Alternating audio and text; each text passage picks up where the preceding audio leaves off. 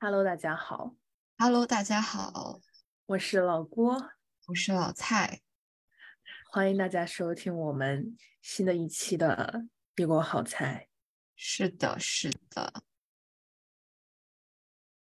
啪啪啪啪啪啪啪！这就录的非常的仓促，因为我还在收行李。但是 never mind，对，我觉得今天真的是一个，就是我从早上起来过后就没有怎么歇过的一天，嗯，就真的就是一件事情接一件事情，再接一件事情。就是我这一次录完播客过后，马上就要去听 Frozen 的那个音乐剧，嗯嗯，，对，就非常的赶。没关系，慢慢来啊，不要急啊。嗯，然后下一期的时候呢，嗯，老蔡就会回到新加坡，我们又可以面对面的进行录制了。是的，终于结束了这长达很久的异地录制。好，那我们今天要聊些什么 topic 呢？其实上一期也有提过嘛，嗯，对，但怎么说呢，就是又经历了这么久，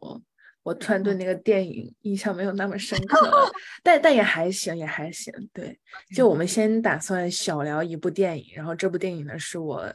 推荐给了蔡子去看的，嗯，这部电影的名字呢叫做《塔尔》，是的，然后这部电影是由凯特·布兰切特所主演的，而且是他是在那个嗯呃哪个音乐呃哪哪个电影节是是威尼斯还是在柏林电影节有拿拿过一些奖项？，OK OK，嗯，你是怎么知道这部电影的呢？是是，当时我一个朋友在，就是我高中的一个朋友，他在我们的那个群里说，说他哦看了这部电影，觉得突然，就是突然就理解到了一些事情，就是突然就理解到了一些事情。然后我又听说是凯特·布兰切特，再加上是演那个嗯《少女图》的那个女女演员演的，对我就挺感兴趣的。然后就搜了一下，发现它有在新加坡的院线上映，所以我就哦，去看了。嗯，所以你是在电影院看的吗？对，我是在电影院看的，然后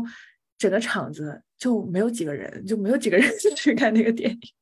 因为它的时间非常长。对，那我觉得在就是我在想这部电影在电影院看那个观感体验肯定很好哎。对对对，因为因为它这个电影的背景是，这个女主她是一个古典音乐的指挥家，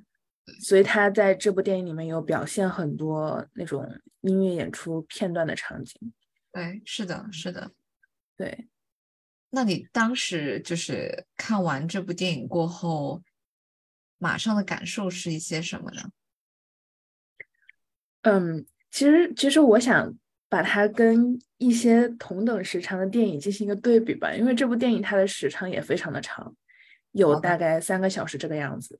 对，嗯，最近其实院线的好几部电影都很长，就比如前段时间的《阿凡达二》，包括《流浪地球》。OK，当时看《阿凡达二》的感觉就是，嗯，对不起，这位这个电影的导演跟制作人就是有一点如坐针毡，就他就他整个故事情节会有一点老套。嗯如果把它当做是一部欣赏它的 3D 特效跟它的音乐配乐的电影的话，那确实不错，但是三个小时确实有点长。嗯。然后就是春节档的《流浪地球二》，对，然后那部电影的特点就是它的情节非常的紧凑，就它嗯。一直都会有不断有一些高潮的情节出现，然后各种故事线穿插，然后很复杂的嗯人物形象的塑造，嗯。所以因为它的故事就本身就比较的复杂，非常的嗯紧凑，所以看下来不会觉得很累，嗯。而且我觉得这应该也是可以解释的，就是这是可解释性的，就是为什么它大家可以看完，然后还不会觉得三个小时很长。然后这部电影呢，它的整个节奏其实是比较慢的，嗯对吧？对然后，然后它是比较写实的一个表现手法，它就是一个故事性比较，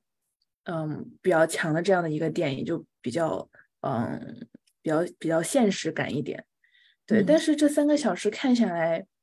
嗯，我也没有会觉得说有那种如坐针毡的感觉，嗯。而且它的那个情节就是一直在层层递进，然后嗯。后来出现的一些故事，嗯，小的细节呢会跟前面进行一个 callback，所以我的整个的观影感觉，就从单纯的观影感觉来说是比较好的，就还是挺不错的。嗯，对，从节奏上来看的话，我我我个人的感受是，它前半部分或者是前面百分之六七十的节奏是，呃，相对于比如说主流的电影来讲，它的节奏肯定是慢的。嗯，它嗯后面就是在他的事业和家庭、婚姻这些落寞过后，就我就觉得他节奏突然加快了一点，就是最后就是讲他到到亚洲这边来找新的工作的那一节，我就觉得有点就突然三号呜，突然呜，就是 转的有一点对，他，突然突然一下那个画风有一点改变。是的，是的，嗯而且你要想，他最开始是花了，我觉得好像是十几分钟，是在讲他接受那个采访嘛。我觉得也可以理解，是铺垫要介绍他作为很伟大的一个作曲家和指挥家的一些嗯成就吧，对吧？还有他自己对他自己事业和作为一名女性的理解，嗯，就感觉他这个节奏还是有缓有急，嗯。对对，然后，然后我觉得这部电影它最让我觉得很吸引我的一点是它的一个故事背景的设定，就它嗯。设定的是一个，嗯，非常强的一个非常具有事业性的，然后能力也很强的这样的一个女性角色，嗯而且她所工作的，呃，具呃工工作的场景呢是，嗯，在普通人眼里看来非常高雅、非常高大上的古典音乐。然后她本身就是一个女性，然后她还是一个嗯白人女性加一个拉拉，对吧？她是个拉拉，是的，是的，对。然后她她所做的一些事情呢，表达的就是，如果你把它放在现实生活中的一个嗯嗯一个同样事业心很强的男性角色身上呢，你就会觉得。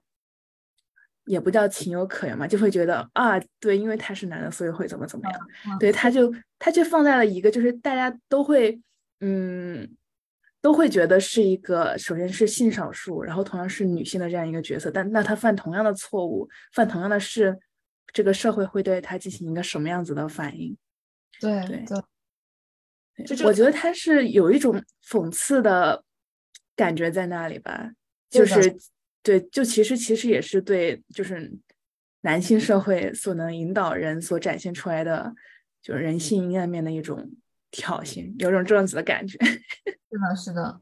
就而且塔尔这个指挥家女主角，她本身其实是有有 so called 男性气质的，就你从嗯她的整个人的气质、气场，对吧？她的嗯，他的行为举止，他跟人的交谈之间，你会觉得他是有我们社会主流刻板印象的那种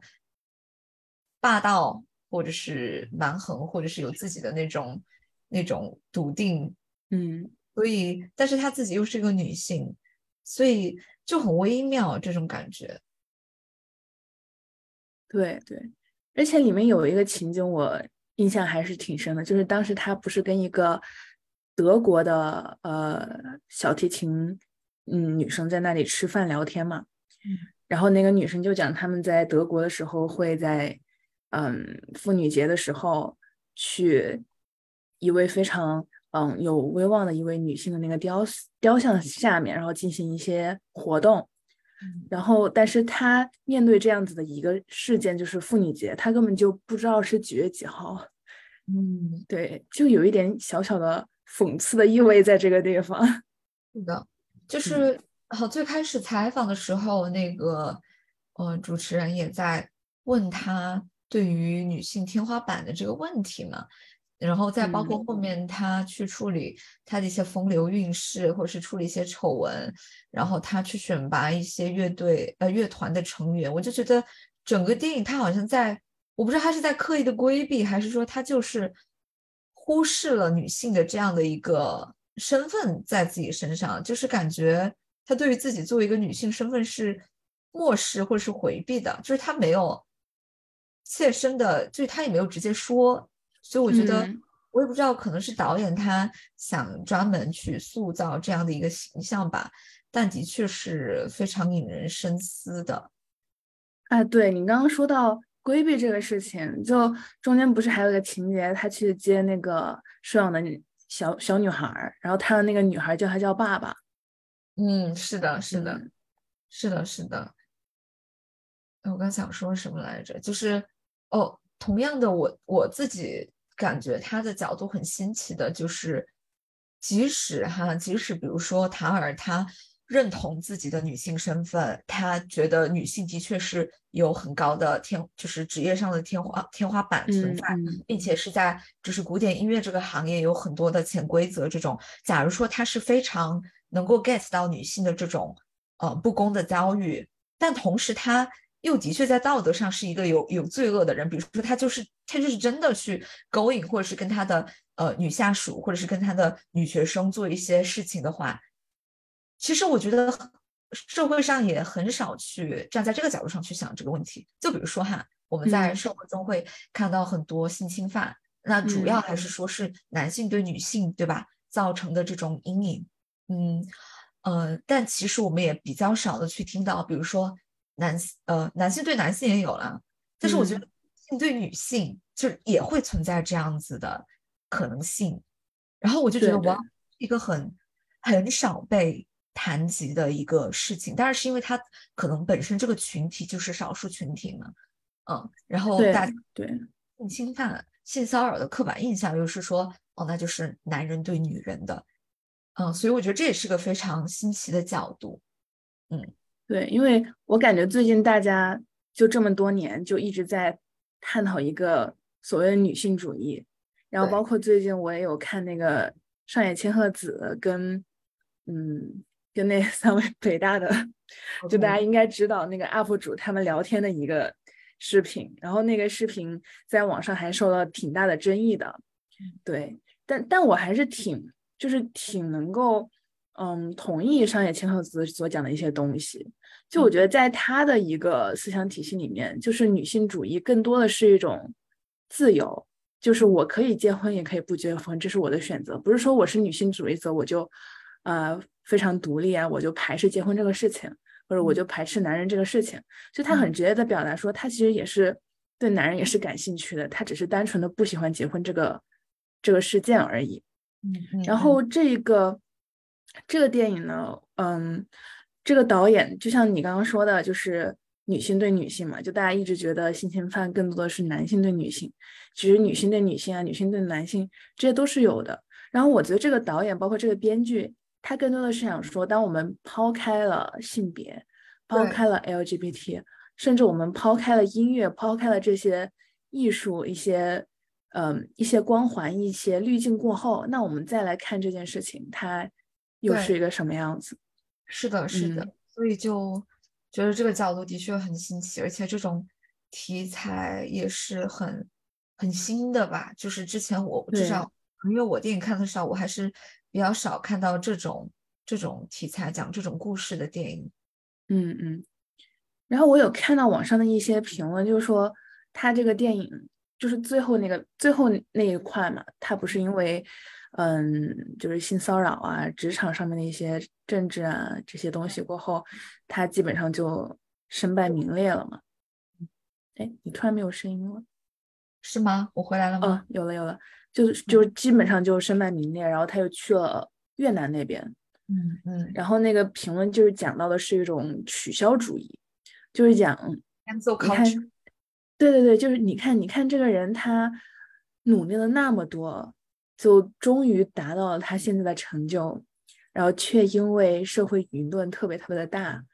就是夸大了他所做的事情，甚至可能是嗯污蔑他的一些行为，就本来没有这个行为，但是因为断章取义的原因，所以让外界以为他做了这样子不道德的事情，嗯。让他之前的这些成就就一笔勾销，就从零开始，就很难再回到他之前的高度，就之前所有的这些东西都没有了。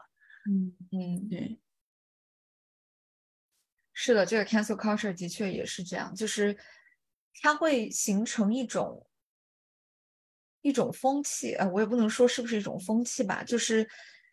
我觉得不仅是国内啊，国外整个全球的社会或者是社交媒体舆论环境都是这个样子，就是我们对于一个新闻真假的辨伪能力，其实就是是特别难的。就我我是最近，比如说在一些平台上会看到，呃，作为记者的朋友们，他们会觉得说很难。就假如说你去你去报道一些好新闻，就可能会有人会嗯觉得、怎么可能呢？肯定有一些阴谋在里面。是的，是的，大家经历经历的坏新闻 so call 实在是太多了，所以大家遇到甚至是好的事情，就会第一时间是去想，哎，我去质疑他一下，我去怀疑他一下，就是这种，是就是让媒体失去了去报道美好的这种公信力，我觉得挺 sad 的。嗯，是这个对样。而且就是因为现在社交媒体的特别的特别的发达嘛，大家总是能够从各种各样的渠道得到从不同角度讲一个事情的消息，就是让我们也很难分辨说这个消息它的它的内容可信度到底有多少。对，对，我就想到之前不是朱军的那个事情嘛，嗯，对嗯我现在也不是很能够说我应该信哪一条新闻，因为之后我是有看到讲说朱俊他当时是没有对玄子做出那样子的事情的，嗯，但是嗯玄子他跟他的朋友们因为闹得太大了，导致嗯后来朱军就就没有再在央视工作。对但我我也我也并不知道说到底哪一边说的是对的。对，就是感觉就很难说。我也觉得这个东西非常的困难，就是你作为一个完全嗯不知情的人，你应该怎么去站在什么样的立场上去看待这个事情？对，我觉得很难，而且这种事情感觉还会发生。嗯嗯，是的，感觉这种电影可以来更多一点，就很很引引发人思考吧。就如果抛开性别的这个角度的话，我自己很受触动的是音乐的这个角度吧。就是我们嗯不说塔尔他做的一些事情啊，道德上犯的一些错误什么的，他最后不是落寞，他先回家了一趟嘛。然后他嗯看之前的录影带，然后里面就有一个很著名的指挥家在讲述音乐的，呃，带给人的情绪的这种能量。然后他看着看着不是哭了嘛？我觉得那个特别的感人，就是那种对。太感人了。我当时就是在想，他哭的时候，他是在就他脑子里面在思考一些什么？是的，是嗯的。还有他是在想说自己曾经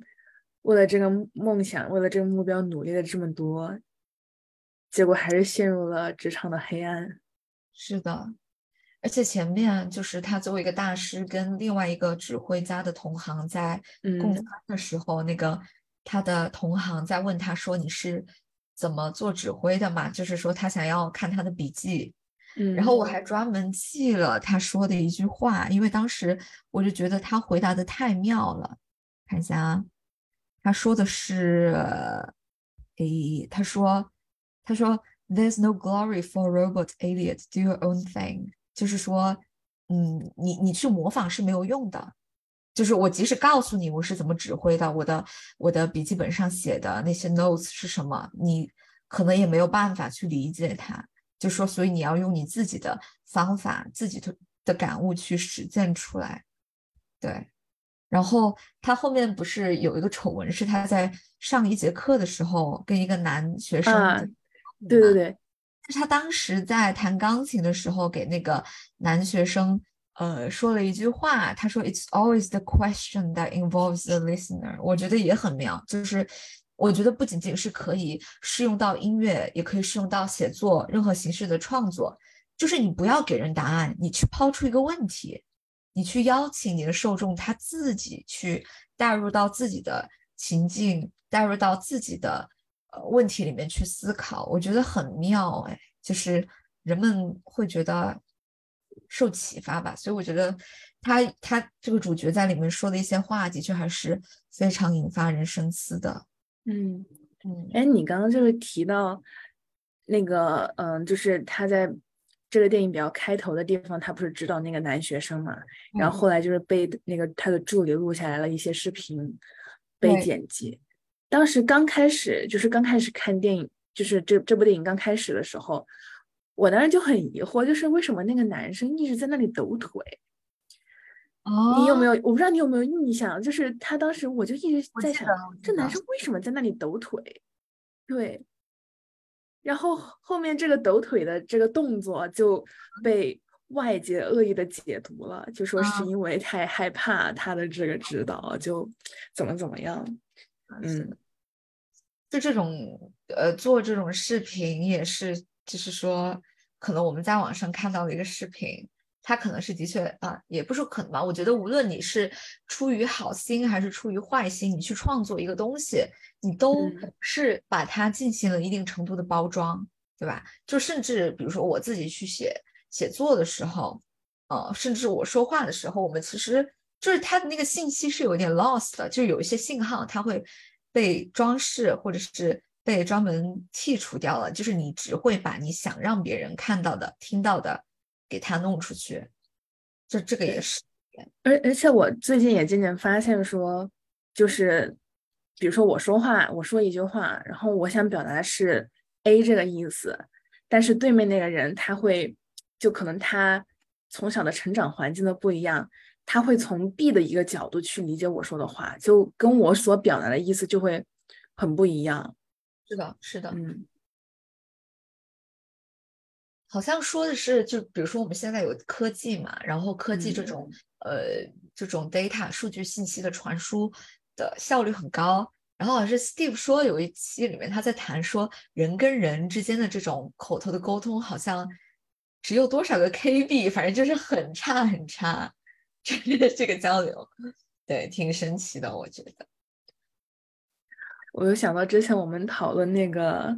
嗯，处理信息的能力的那个事情，就之前我们脑报，就是讲，因为现在信息太多了，然后大家处理信息的能力因为不是特别的强，对，所以就会失去呃 去 identify ourselves 的能力。是的，是的，是的，非常有意思的一个讨论。嗯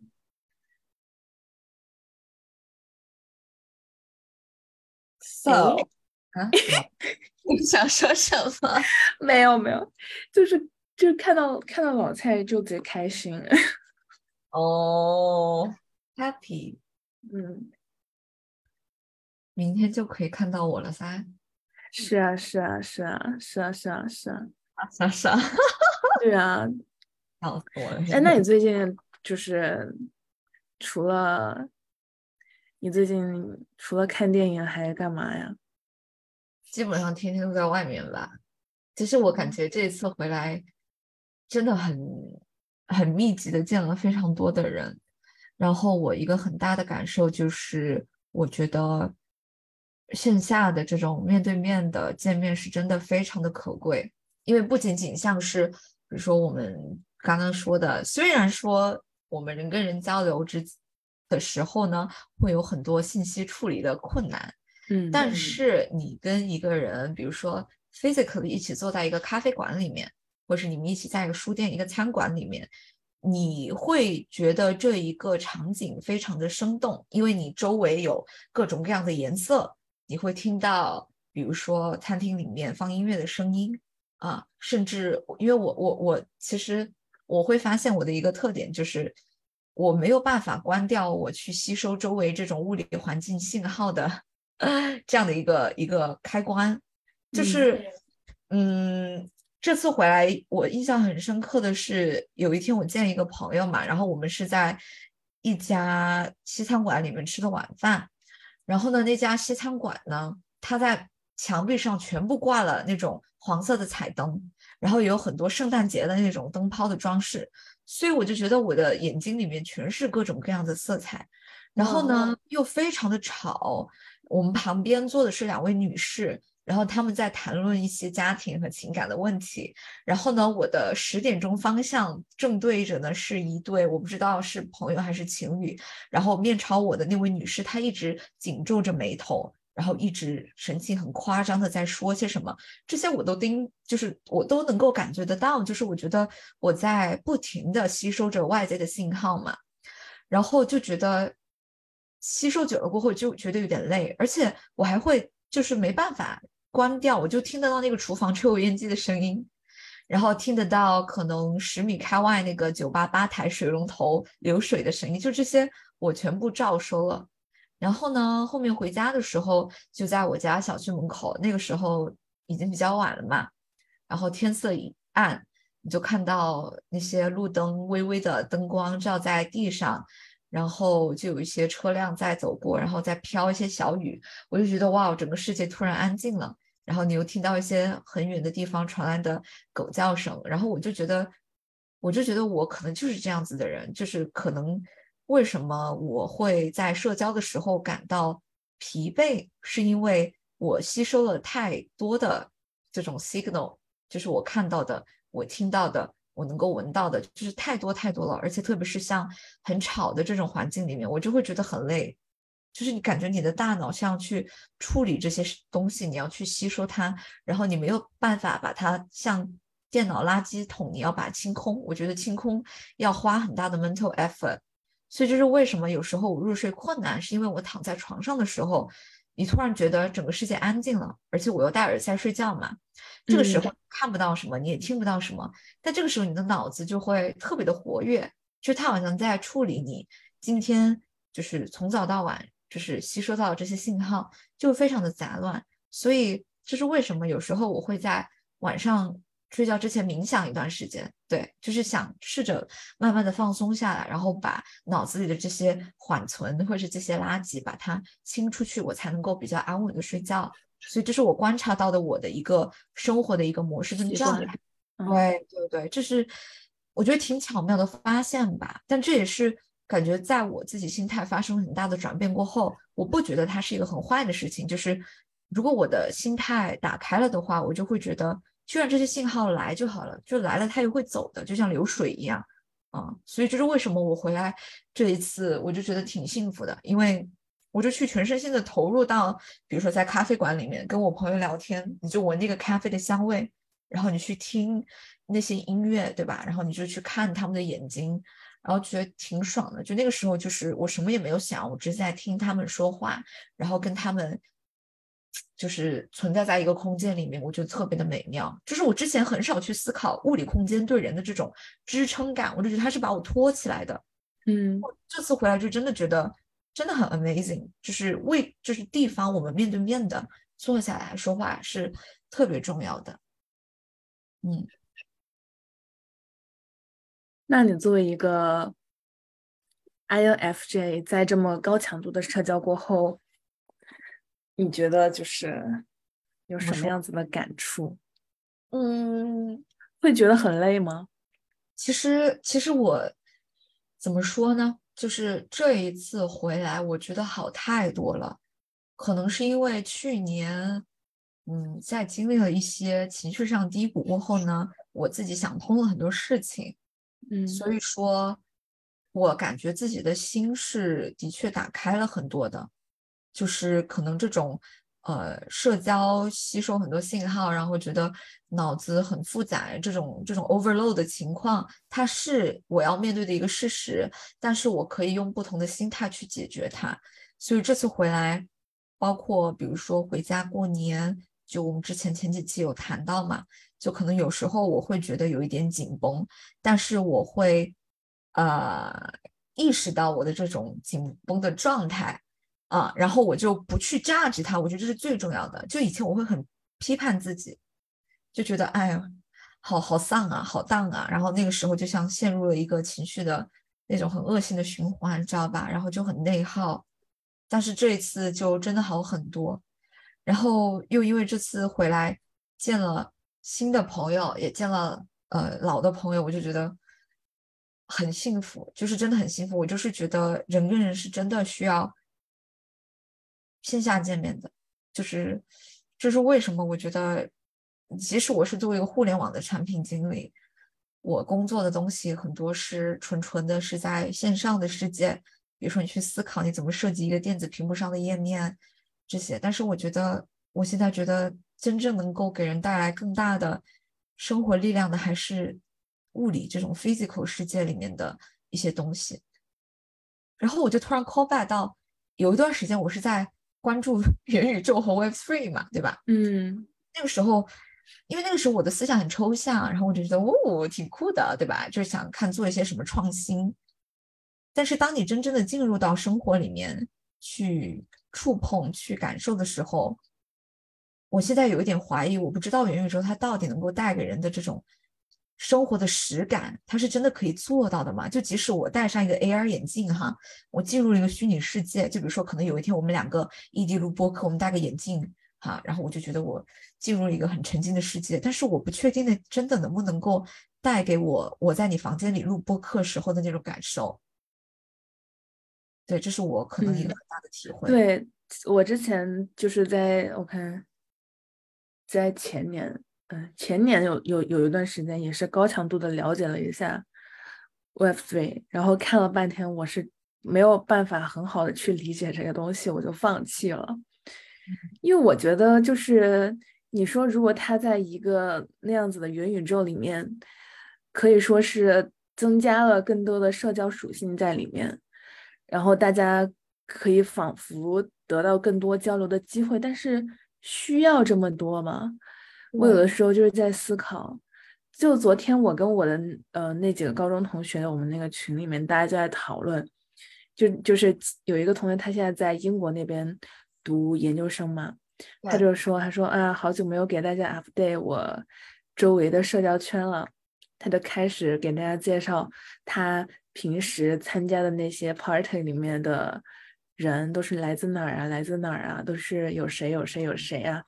介绍了一下他们的人物性格呀，怎么怎么样？嗯嗯。然后看完过后，我的反应就是，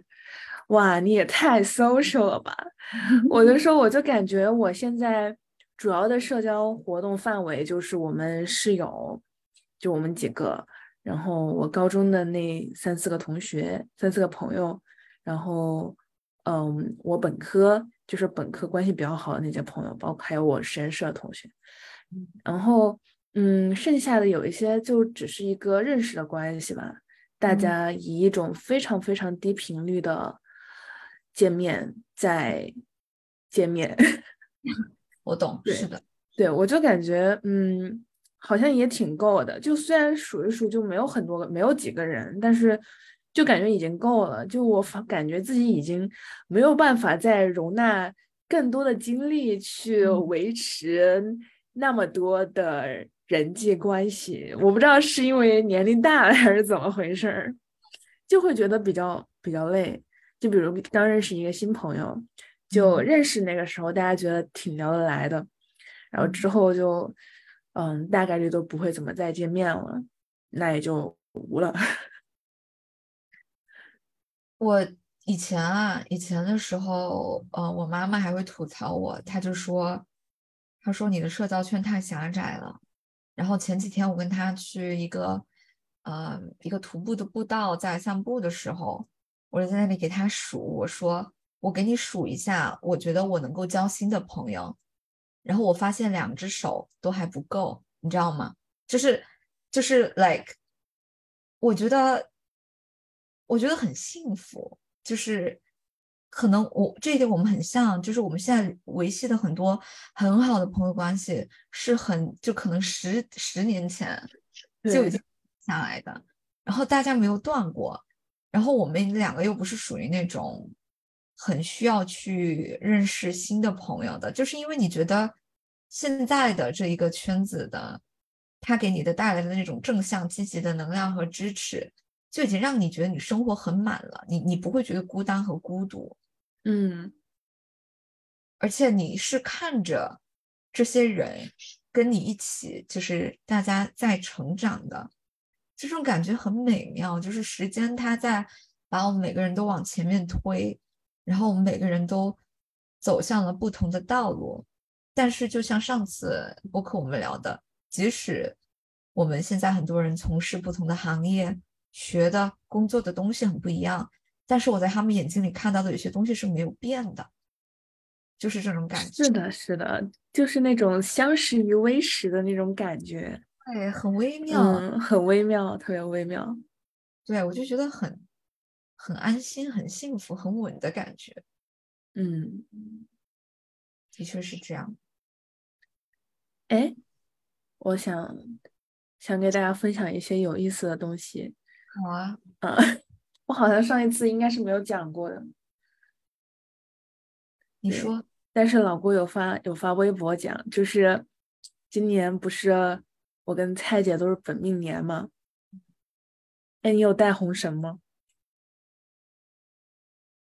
哈，果然，我发现就是我认识周围大部分的今年本命年的朋友都纷纷带上了小红绳。嗯，然后就是在年后，哎，我们上一次录播客是什么时候？二月六号发的那一期，那有那应该是没有讲过，对对对。没有讲过，没有讲过。然后年后年后的某一天早上，我就那天早上早上有一个会嘛，那个会比较早，开完会过后我就想睡一个回笼觉，对我就我就躺了一会儿，就趴了一会儿，然后我就感觉自己被鬼压床了，嗯嗯，就。我从来没有被鬼压床的这么这么感觉这么真实过，大概是个什么样子呢？就是我当时准备小小趴大概十五分钟，对，然后我的脑子里面潜意识就提醒我一定不要睡得太久，然后我就觉得啊，应该到点了，我应该起来了，嗯，我就把我的人就撑起来，但是我怎么都起不来，就是我仿佛就是在被一个弹簧压着，我起了一半又会被那个弹弹簧给拉回来。我就想说，那是不是我还是很困？那我让我自己从床上摔下去，是不是就能醒？我就让自己从床上摔下去，但是我又会被又会被一个莫名的力量所拉回我的床，然后我就就类似于什么呢？就仿佛你的眼睛被一个画所蒙住了，就你看到的是一幅别人给你设定好的一个情景，但是你的人体呢是处在一个未知的空间。这个时候我就觉得有一双手，它在从后面推我的背，我就去抓住那个手，然后那个手它就想要挣脱掉我，我就去咬它，它就又过来反咬我，嗯。就这样这样僵持和挣扎了我不知道多长的时间，我就放弃了，我就想算了吧，那他就是不想让我起，那我再眯一会儿吧。我大概就闭上眼睛，感觉就是时间过得飞快，就是很快的，我的眼前就出现了一些非常神奇的场景，就是有一些亮光，又有一些暗点就闪过，然后我再睁开眼，我就醒了。嗯，那那天好像是周三吧，嗯我就觉得太神奇了，太可怕了。嗯周五我就拽上了小师姐，就我们实验室的小师姐，让她跟我陪我去了一趟新加坡这边的一个庙子。对，因为说这个庙子抽签什么的比较灵嘛，哈，我就想去求一下签，就类似于说，如果今年想要平安，有什么建议？嗯然后我在那里抽签，就抽了一个中签，对，就很一哦般的一个签。然后那个签呢，大概的意思就是说，让我今年好好苟着。嗯对，他的建议就是不要到处乱跑，哦少呃对，然后少少去组织那种社交性比较强的局，OK，然后不要很主动的去做一些让自己的生活会发生很巨大改变的事情。求稳吧，这是不是要维稳一点？对对对，就是就是求稳，就是求稳。嗯嗯，对，然后呢，那周星期天，说巧不巧，就是我们实验室之前有一个过来交换过一年的一个师姐，她有一个那个呃圣淘沙的一张那个索索道的那个年卡，然后那个嗯索道年卡快要过期了嘛，就说那我们就帮她去用了。嗯于是我就叫上了师姐，还有我们实验室的另外两个同学，就说那我们星期天大概晚一点去那边，还可以拍拍夕阳。嗯我们约的三点半出发。我讲这些，那个喜马拉雅小小宇宙会不会觉得我们在传播一些邪邪教知识？但真的就是这个样子，就是我们约的三点半出发，嗯然后当时我们都已已经就是化好妆啊，穿换好衣服了，准备出门了。三点二十五开始下暴雨，就那个雨特别特别特别的大。就你说是小雨呢，大家撑把伞出去就可以了吧？那个雨是真的特别的大，就是你撑普通的伞是挡不住的那种大。嗯嗯嗯然后看了一看天气预报，说那个雨大概会在七八点钟的时候才停。于是我们就取消了这次索道之行。嗯，然后小师姐就说，还是有一点吓人，就仿佛老天就是不想让我出去浪。嗯嗯嗯嗯，然后那天晚上我觉得，就是就是很失望嘛，因为本来想去拍拍夕阳什么的，而且还化了妆，就这妆不能白化呀。嗯，那我们就去旁边的那个西海岸公园，去那边走一走呗，也可以拍拍照呗。然后我们去到那边的时候，又开始下雨了，我们就在那个下面的那个隧道那个地方，就在隧道里面拍，就拍那种什么隧道港风大片。对，然后就又发生了神奇的事情，就是嗯。老郭这个人身体是很好的，就是从我第一次来大姨妈到现在，嗯。我能够数出的就是我痛经的次数，就是不会超过两根指头。然后我上一次有记忆的痛经还是在初中的时候，初三的时候，嗯，结果就是星期天过后，星期一我我也不知道为啥就反正就来大姨妈了，嗯就真的是痛得我生不如死啊！感觉整个人就仿佛被抽空了一样，就很神奇。就是当这么多很巧合的事情它们撞在一起的时候，你就会觉得非常的神奇。哎，是啊，就好神奇，就感觉 cannot explain。是啊，cannot explain。然后我就说，我说今年我就准备好好苟着，少嗯出门。虽然我一会儿就要去听音乐剧，那那个还好吧，因为音乐剧是在室内的。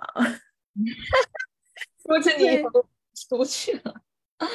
对，然后当时就是呃发生那件事情过后，我就给他们说，我就给那个那小帅二号说，我说今年我的生日要不就交给你操办吧，交给我也可以，交给我也可以，没有问，题。也可以，我就不准备碰了。给郭姐安排室内的生日，OK，嗯，可以可以。哎，这种事情的确非常的神奇。你哎，我刚好前前几天跟我妈也去了南山的老君洞，我第一次哦，我第一次嗯去，然后那个地方真的好好，就是一进去就让人平静下来了。对，而且我觉得那个地方它修的，就是就是很有意思的一点是，你要到真的拜佛、拜拜菩萨，然后拜观音，然后烧香的那个地方，你是要先走很远的一条路的。就首先你要表现出你是非常的虔诚的，而且嗯是那种山路。嗯然后老君呢，他特别有名的是他求姻缘，他求哦姻缘是，反正就说是，嗯，是特别的灵的。但是呢，你要求姻缘的那个地方呢，会比他的那个，就是呃，就是很多人会拜的那个地方呢，还会再爬一个很高很高的坡。我是嗯没有去过那个地方的，因为那个地方真的很高。然后我爸爸觉得没必要，就没有去过那里。I see, I see，是那里有好几个店，你可以去，就是看你想求什么嘛。对，对，而且有一些店啊，它很高嘛，然后其实那嗯看整个俯瞰重庆真的好美呀、我待会儿可以哎发那个照片。对对对，当时你知道我就是因为我我比较喜欢冥想嘛，当时我就告诉我妈说，我说我在这里深呼吸一下，然后我妈说好，然后我就站在那个那个走廊那里，我就闭上眼睛，然后我就开始深呼吸，然后我听到的就是比如说高速路那些车的声音，然后很多飞机在那上面飞嘛，然后当时我就觉得天地好像贯通了一样的感觉，突然就特别的神奇。而且的确是好多情侣啊，那里真的好多，就是不知道可能是求求更美满的感情吧。因为因为那里好像说求姻缘是就是是真的很灵，所以很多人会去那个地方。但我一般去那里都是求平安，然后还有学业这方面的。是是，嗯，所以就像之前我们脑爆不是也谈过这些吗？我真的觉得就是当你物理自己 physically。进到了那个地方，就是你被周围的人、他们的虔诚，然后你被那些呃烧香的呃香、那些烟火，就是那个氛围特别的重要。那些树，对吧？那些山，你看到那些是很平静的感觉，是非常神奇的一个体验。嗯，哎，不知道你记不记得，就是毕业那一年，我们当时本科的有几个男同学，他们不是来重庆嘛？嗯，记得记得。对，然后他们当时也是去了老君洞的，嗯，他们去老君洞求了签的。然后前段时间我跟其中的一位朋友聊，他就说他们当时几个人求的签都一一的应验了，让他们都觉得有一点头皮发麻。就是他们都是之前都是非常坚定的唯物主义者，但是就是那个签已经临到说。就是已经临到说，就是时间检验，它真的是对的，嗯哼，然后他们就觉得头皮发麻，就感觉真的是抬头头什么头头上三尺有神明。哎哎，不是，因为老君洞它是道教是吧？嗯，然后我之前读了《道德经》的嘛，然后然后我就在那里面把我《道德经》的 notes 重读了一遍，当时我就觉得说，我就说。我整个人复习一下道教，然后就觉得整个人的确是非常的平静那种感觉，嗯，很神奇呀。那你去了老君洞，主要是也是求平安吗？嗯，就可能是想着说本命年吧，然后去烧烧香这样子。对，然后呃。能够攀到那个店的楼上，看到俯瞰重庆的美景，是一个 surprise 吧？对，就没有想到这么的美。哎，那你有去抽签什么的吗？啊，我去，我抽了，就是就是啊，对，嗯，对，三解签也，我我抽到的也是一个平，哦，中对，然后呀，然后然后呢，他他。就是解签的时候，就是说你可以去，你要选，你要选选解事业、解姻缘，还是解平安、身体平安。然后我我我说解一下事业吧，就是求一下事业。然后他就告诉我你要防小人。嗯，对，是的。然后我就觉得 OK，就是感觉嗯挺神奇的吧。是的。哎，新加坡这边这个求签非常的有意思。就首先，他求签其实是免费的，不过如果你有你新构成的话，你可以在他们那个寺庙的门口去买一束花，就去献献一束花。然后我当时有去献上这样一束花，然后你就拿一个那个桶，就跪在那里求，求到签够，他会把签给你。然后是怎么去解这个签的？他在他们庙的那个门口哈，就摆了一张纸，就说。哎，你要去解签就上这个网站，然后你就 Google 搜那个网站，搜了过后你就点你是哪个签，哦，然后让那个网站它就会告诉你那个签的意思，所以它不是通过人去解签的，是它每个签会对应一段话。行，嗯，然后我当时那个签它对应的一个典故就是讲，当时秦始皇灭了韩国，张良他是韩国人嘛，哈。他就很不满，他就想，他就找了一个大力士，想要去，嗯，攻击秦始皇。然后结果呢，那个大力士没有认准车，就秦始皇应该是坐在那个主驾上的嘛，他攻击的是那个副驾，导致嗯秦始皇根本就没有受到任何的伤害。OK，然后秦始皇就准备去，呃，准备去就是缉拿张良，就肯定要去找他事儿呗。张嗯良就躲到了一个山里面，躲了十个月，嗯然后出来就没事儿了，而且后来还成就了一番事业。，I see。所以他出来那个签就是说要狗。哦，嗯，神奇，真是神奇。要我最后可以来分享一个故事吗？可以啊。就是，呃，我这次回来是发现我家对面有一家咖啡馆，哈，然后那在那个咖啡馆里是我是我知道那个故事吗？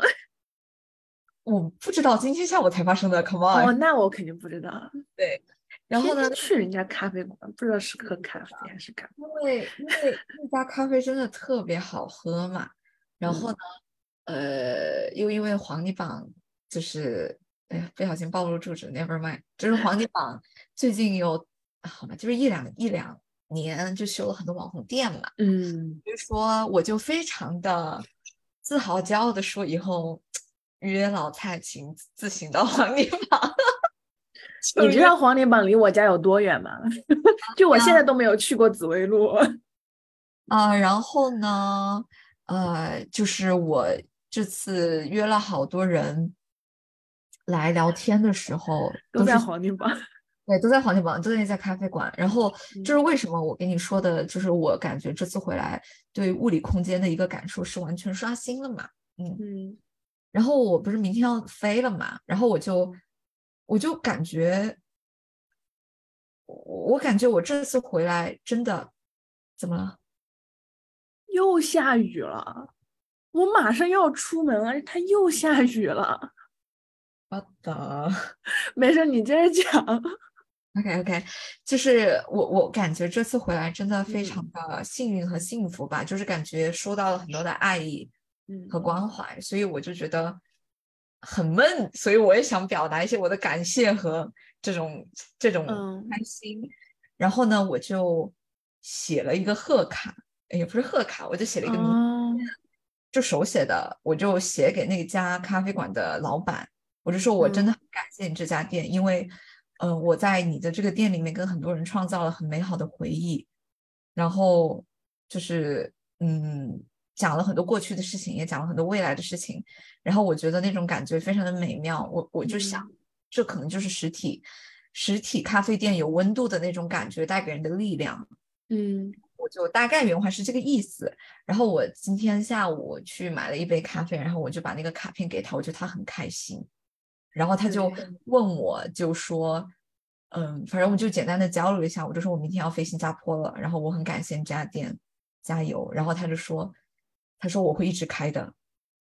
然后我哇，我一定要去。真的，下一次我们一起，come on。好好，很好喝。然后我就觉得，我觉得很开心，就是因为，就是我把这种感动跟快乐去分享给别人，然后让别人也感觉很感动、很快乐。我就觉得我们的生活需要更多的这些东西。就是 please，就是我也很鼓励大家去尽情的赞美和感谢别人，就真的会给传递幸福。对这种能量是流动的，它会最终又回到你身上的。I believe。嗯，所以这是我最后想分享的一个故事。哎，问问一个问题，就是你觉得咖啡咖啡店的咖啡跟你自己做的那个咖啡，它比较就是让让你会最近一直去他那儿买咖啡的一个原因是什么呢？因为它的那个咖啡的香味是很很浓郁、很丰富的。就是，就虽然说我不是一个咖啡行家啊，朋友们，就是嗯 please 咖啡专家不要 diss 我啊。免责声明。对，但是这次回来，我其实是黄泥榜周围那一圈，我是喝了好几家的。嗯，就是我现在能够很明显的喝出来，你这个咖啡水兑的有点多，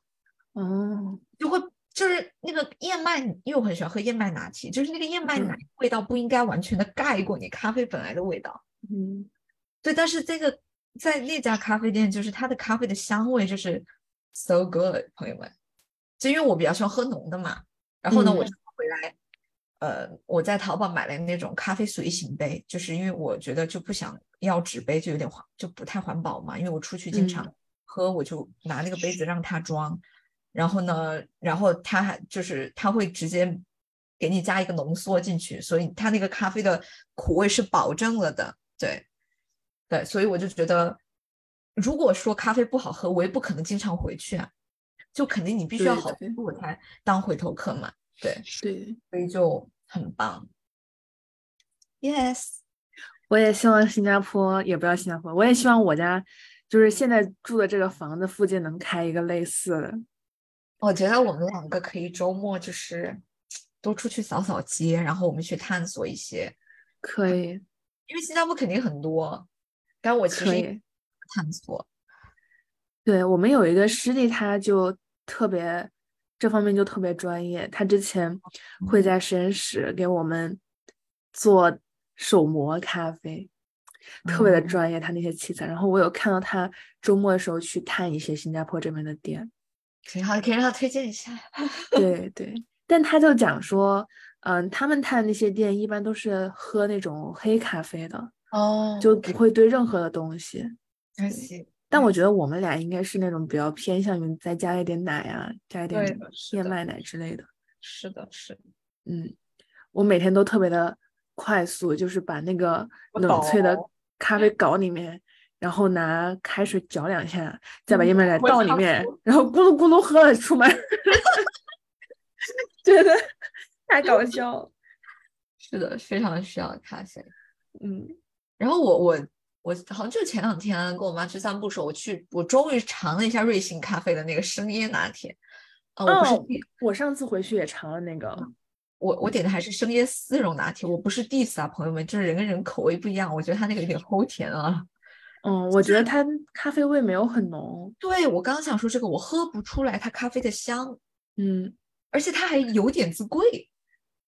就是我以为它还比较便宜，没想到它价位还是挺高的。哎，但你第一次买应该是有券儿的，我当时当时第一次买，